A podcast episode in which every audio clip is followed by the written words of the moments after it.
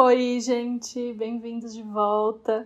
Essa semana eu tô muito feliz que eu recebi muitas mensagens, muitos feedbacks de vocês falando sobre a série de currículos, que ficou muito legal. E eu quero agradecer mesmo a companhia de todos vocês, essa troca que a gente está podendo fazer por aqui. É muito legal poder. É muito legal saber que tem gente ouvindo e que isso está abrindo diálogo entre a gente, entre vocês, entre a escola e os pais. Então, agradecer demais todos os feedbacks que eu recebi, toda a audiência. e vamos então para mais uma rodada de reflexões, questionamentos, de, dessa conversa, dessa troca gostosa aqui nos nossos podcasts. E dessa vez o tema vai ser mídia, eletrônicos e infância um tema tão importante, tão urgente hoje, que já era urgente antes da pandemia, mas que se agravou, a gente flexibilizou um pouco, né, em relação a esse tema e agora é hora de voltar, rever, estudar e tomar decisões coerentes em relação a esse assunto. A gente perguntou lá no nosso Instagram do Jardim das Amoras os temas de interesse de vocês para trazer aqui no, nas nossas doses homeopáticas e vocês propuseram da gente falar de temperamentos e da relação entre irmãos, que são temas muito legais, mas que são também muito complexos para tratar aqui. Aqui, na verdade, a ideia é trazer uma reflexão inicial, um start de conversa, um start de debate, né? E esses assuntos eles são mais densos. Então eu queria sugerir aqui para quem tem interesse de começar essa jornada, esse caminho de autoconhecimento dentro da antroposofia e desse conhecimento mais amplo e mais aprofundado, que procure aqui em Campinas. A gente tem a Associação Beneficente Três Fontes, onde acontecem muitos cursos e hoje estão acontecendo inclusive cursos virtuais, que fica às vezes facilita para a gente acompanhar. E vocês podem, inclusive, mandar o, o número do celular para entrar na lista de transmissão deles. Existe também a Associação Sergei Prokofiev, que fica em Divinolândia, que é pertinho de Poços de Caldas. E eles estão lançando um novo formato de curso de Pedagogia Waldorf, que são três módulos intensivos no ano. E vale a pena conferir quem tem esse interesse, essa vontade de fazer a formação e se aprofundar nesses outros temas, tá bom? Eu vou deixar na descrição desse episódio o Instagram tanto da Três Fontes como da Associação Sergei Prokofiev. Assim facilita para vocês.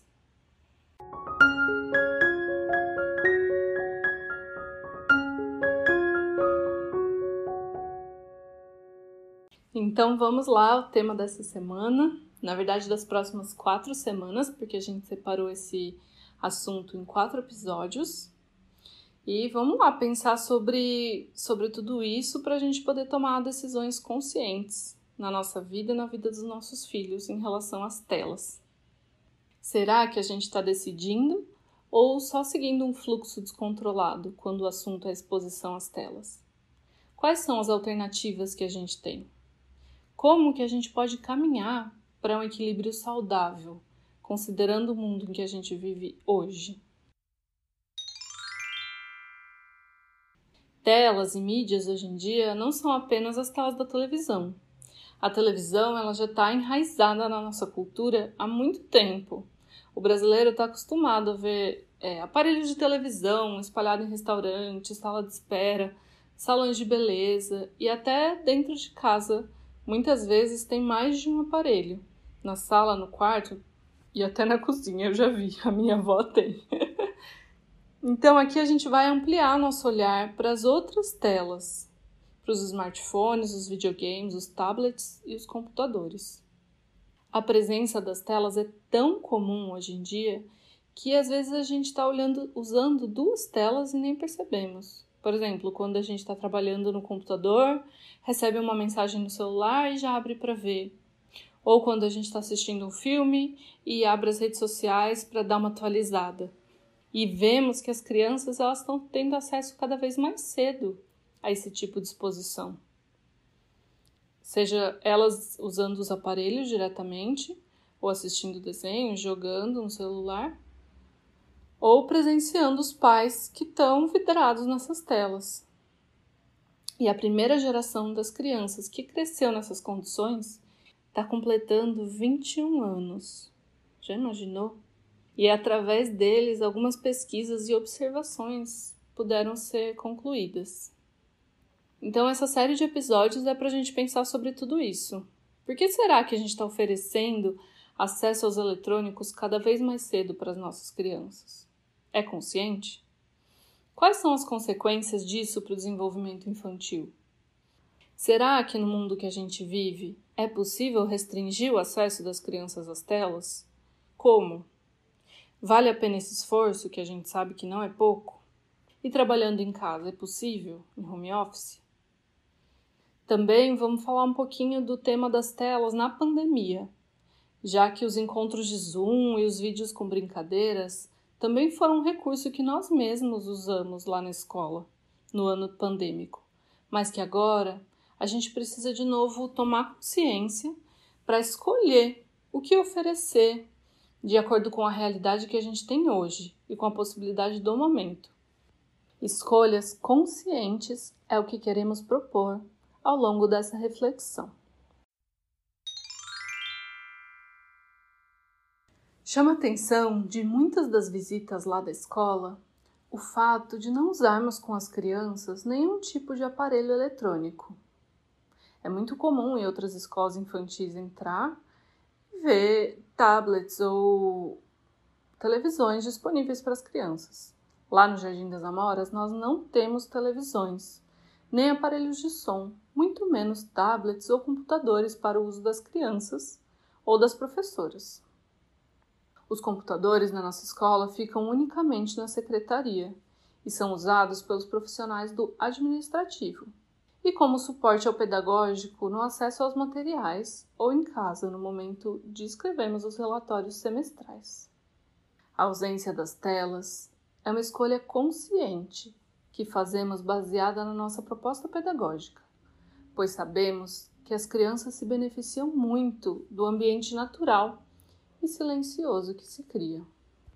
É verdade que depois de um tempo trabalhando lá no Jardim das Amoras, às vezes a gente até passa a se incomodar com a presença das telas em outros lugares e com o barulho que elas geram. A ausência de tela na escola é como se disséssemos, sem precisar dizer nada, às crianças que o ambiente da escola é um ambiente sagrado, que aqui só entra aquilo que é do mundo real, que aqui as relações são construídas de um para um e sem pressa. É como se nos permitíssemos e permitíssemos à criança um viver plenamente ancorado no momento presente e no mundo real, para que ela crie suas sensações e vivências baseadas na experimentação do mundo físico. Já falamos aqui em outras reflexões sobre a necessidade da criança pequena em aprender com o corpo todo, em aprender a partir de vivências concretas do mundo, para criar o seu mundo interno, seu baúzinho, o mais rico possível. São as vivências reais e compatíveis com as idades que proporcionam às crianças o desenvolvimento saudável de seus três corpos: corpo físico, corpo etérico e corpo astral, para que na vida adulta essa criança tenha consciência de si e do mundo e consiga se colocar como ser integrante da sociedade, com participação ativa nela. Liberarmos o acesso às telas por crianças menores de 7 anos seria um caminho totalmente contrário ao ensino humano que queremos oferecer. Sabemos, por experiência própria, que quando estamos diante de uma tela, quando estamos olhando para nosso celular, nos alienamos do mundo real. Estamos presentes no ambiente apenas com o corpo físico, mais distraídos do que ocorre ao nosso redor e também daquilo que acontece dentro da gente. E se queremos crianças conscientes de si, do outro e do mundo que a cercam, parece lógico que as telas nos levam na direção oposta. Vocês não concordam? Então, Não tendo equipamentos eletrônicos para distrair as crianças delas mesmas e de seu ambiente, proporcionamos o brincar verdadeiramente livre. Aquele brincar em que a criança se conecta consigo mesma e surge de dentro um desejo, um impulso de colocar algo no mundo, de realizar algo. É claro que não é um caminho simples. Tiramos os eletrônicos e as crianças naturalmente brincarão livres, porque hoje as crianças já tiveram acesso às telas. Então, essas crianças que já foram expostas demonstrarão uma dificuldade um pouco maior em acessar o seu mundo interno, porque elas já tiveram esse acesso um pouco turvado. Então, no caso dessas crianças, o caminho para um brincar livre sem interferência das telas é mais trabalhoso, mas também muito possível. Reconhecemos nessas crianças a dificuldade em criar uma brincadeira. Elas nos perguntam, por exemplo, do que eu vou brincar agora? Ou o que, tem para fazer? Ou trazem brincadeiras com personagens de desenhos, brincadeiras prontas, que não surgiram do seu esforço interno de imaginação e criação. Brincadeiras mais caóticas e barulhentas, na maioria das vezes. A gente vai falar do vício mais adiante e também dos recursos alternativos para trilhar esse caminho de volta com as crianças que já tiveram o seu contato consigo mesmas turvado. Agora, nos aprofundaremos um pouco no brincar livre e na sua importância para o desenvolvimento físico, emocional e cognitivo da criança.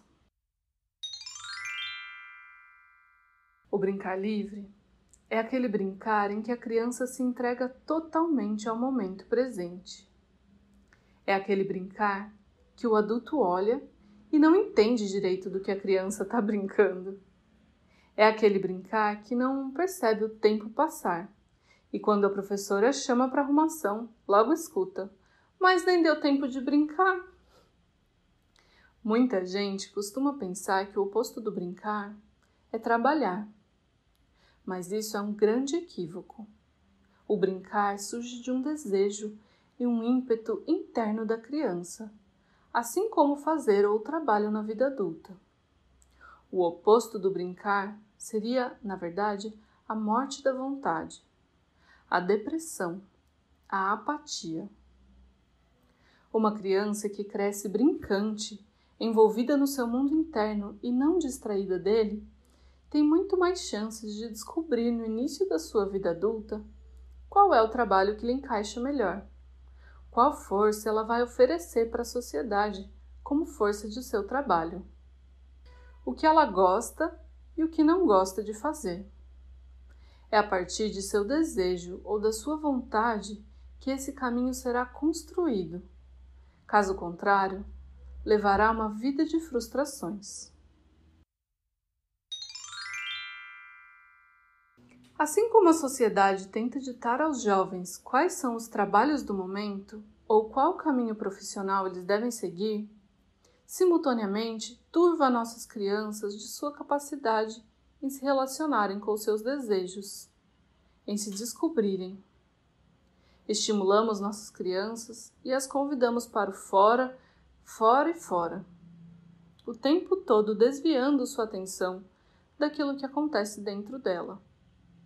Conseguem visualizar como esse nosso jeito de funcionar na educação das crianças e dos jovens é uma bomba relógio de adultos frustrados, depressivos e sem vontade de trabalhar? Não, eu não estou dizendo que uma criança que assistiu a um filme ou acompanhou um desenho animado será um adulto depressivo. Eu estou dizendo que não podemos plantar batatas e esperar colher feijões. Precisamos estar conscientes daquilo que plantamos nas nossas crianças. Não podemos fechar os olhos e rezar para que as batatas vinguem feijões. No caso das crianças, nós plantamos e eles colherão os frutos dessa educação na vida adulta. E nós, como adultos, também estamos colhendo os frutos da educação que nossos pais nos deram e lidamos com ela, nos lapidando através da autoeducação, sempre no caminho da consciência. Mas no nosso caso a gente teve um pouquinho mais de sorte, pois tivemos infâncias livres e sem a influência da tecnologia. Bom, se o brincar livre, e entendam aqui o brincar livre como esse brincar que surge de dentro e demanda esforço da criança, é um caminho para a descoberta do mundo e de si mesmos, é isso que queremos proporcionar para as nossas crianças. E a pergunta que pode surgir agora é: por que é tão difícil deixar uma criança brincar livre? Bom, a gente pode levantar algumas hipóteses sobre isso, e são só hipóteses baseadas na nossa observação. Cada vez mais a tecnologia tem invadido a infância, com bonecas que fazem xixi e cocô de verdade, carrinhos que correm a valer, robôs que executam movimentos e barulhos ao apertar de um botão. E diante desses brinquedos, as crianças não precisam criar muita coisa, vocês veem? Algo externo está lhes dizendo o que fazer, mesmo que não seja um adulto guiando uma brincadeira. E brincar assim é muito mais fácil, entre aspas, mas também muito mais pobre. As crianças, de fato, desaprendem o caminho do brincar. Desaprendem o caminho para dentro de si mesmas. O cérebro vai ficando preguiçoso, pois para criar precisa gastar uma energia muito maior. Outra hipótese é de que nossa sociedade está cada vez menos tolerante ao trabalho que dá deixar uma criança ser ativa. Em frente às telas, as crianças ficam quietinhas e não dão trabalho. No brincar, estão em movimento, precisam ser assistidas, amparadas e cuidadas. E por que as crianças ficam quietinhas diante das telas? Porque atrás das telas o mundo é mais fácil. Não é preciso criar nada, apenas receber, receber e receber. No mundo real, manter-se ocupado dá muito trabalho e passa por uma etapa de tédio, de onde vai surgir a ideia ou o desejo da brincadeira. E tá aí mais uma coisa que a nossa sociedade não tolera: o tédio. Mas, para que a criança externalize seu impulso, ela precisa desse momento, onde nada nem ninguém está lhe dizendo o que fazer. E assim vai virando uma bola de neve. Quanto menos ócio a criança vivencia, menos tolerante a ele ela fica. Além de atrapalhar no brincar, crianças que ficam em frente à tela tornam-se mais intolerantes, impacientes e até agressivas. A criança passa a ficar desconfortável com sua própria presença e, com o tempo, torna-se incapaz de se entreter sozinha. Daí começa a surgir a angústia, que mais adiante leva à ansiedade. O feitiço vira contra o feiticeiro. A criança que brinca livre sabe se entreter por horas a fio, mergulhada em seu mundo interno. E assim dá menos trabalho, entre aspas, do que uma criança que passa algumas horas na televisão e depois não sabe o que fazer com toda aquela informação que foi despejada sobre ela. Mais uma hipótese é a de que os ambientes não estão preparados para que a criança possa se entregar ao brincar. Os adultos se preocupam com a bagunça, com a sujeira e com o caos. E o brincar livre pode parecer tudo isso aos olhos de um adulto leigo.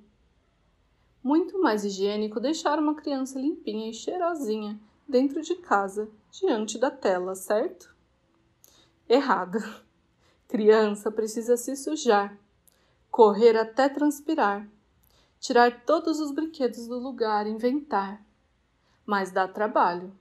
Teremos mais roupas de barro para lavar, mais joelhos ralados para cuidar, mais conflitos para conciliar. Deixar as crianças brincarem dá trabalho, mas só assim elas têm a oportunidade de vivenciar o seu próprio corpo, seus próprios limites e conquistas suas relações e por aí vai. O brincar livre ensina a criança a fazer escolhas a partir de suas necessidades mais íntimas. As telas fazem o contrário. Elas chegam como recurso hipnótico, onde a criança fica num estado totalmente passivo e não produtivo, sem tomar nenhuma decisão e sem conseguir negar algo que lhe chega. Não seria isso uma violência à criança, à sua infância e ao seu desenvolvimento? E uma última hipótese que vamos levantar aqui do porquê é tão difícil deixarmos as crianças brincarem livres é a nossa intolerância à frustração. A tecnologia facilita muito nossas vidas. Não podemos negar. Temos tudo à nossa disposição com um clique. Em uma conversa simples com alguém, surge um questionamento e logo pegamos o celular para desvendar a resposta. Nos acostumamos muito fácil com essa praticidade que a tecnologia nos proporciona e ficamos desacostumados à frustração. Ficamos desacostumados a trilhar um caminho para resolver um problema. Todas as soluções parecem estar ao nosso alcance. Trazendo essa realidade para o brincar das crianças, uma brincadeira precisa de persistência para acontecer. Precisa de muita tentativa e muito erro para uma criança fazer um castelo de areia com uma passagem oca por baixo, por exemplo. E o adulto, nesse impulso pelas coisas rápidas e prontas, resolve o problema pela criança, encurtando sua tolerância à frustração.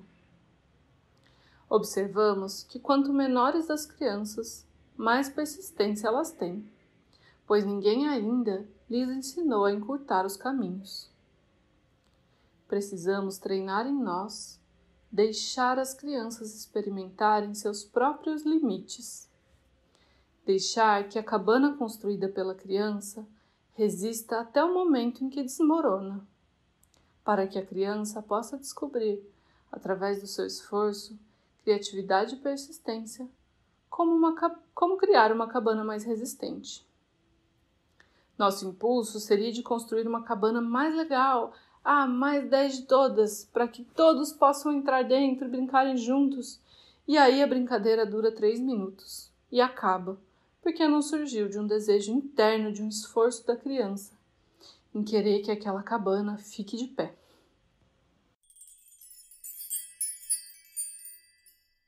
Nesse primeiro episódio, a gente começou a refletir sobre a urgência de resgatar o brincar livre para essa geração que vive rodeada de telas.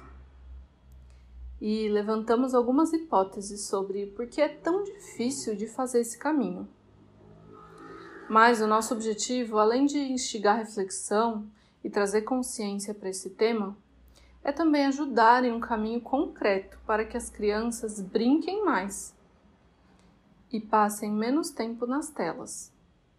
Então, no próximo episódio, eu vou falar sobre como trilhar esse caminho, quais são as alternativas, como instigar o brincar das crianças, como resgatá-las de volta ao mundo real. É claro que esse assunto é um assunto muito vasto, muito amplo, a gente poderia entrar é, em vários recortes para falar sobre isso. E também ninguém tem as respostas claras. A gente está vivendo nesse momento, a gente está olhando ao redor e encontrando as respostas simultaneamente. Mas, baseado na nossa pedagogia e no nosso dia a dia com as crianças na escola, eu acho que a gente tem algumas dicas que talvez podem ajudá-los a encontrarem seus próprios caminhos dentro de casa com os filhos de vocês. Então, Espero vocês na semana que vem para a gente continuar essa reflexão. Mas enquanto isso, conversem, tragam esse assunto para pauta, conversem com seus parceiros, conversem com seus colegas, perguntem como funciona na casa dos amigos, como que cada um consegue encontrar o seu próprio caminho e o que cada um pensa em relação a esse tema. E lembrem de compartilhar também esse episódio com todo mundo que vocês acham que possam se interessar por essa reflexão. Assim, aos pouquinhos, a gente vai ampliando essa discussão para além dos muros da escola, para que a gente possa aproveitar a tecnologia a nosso favor e aprendermos e refletirmos juntos. Até semana que vem!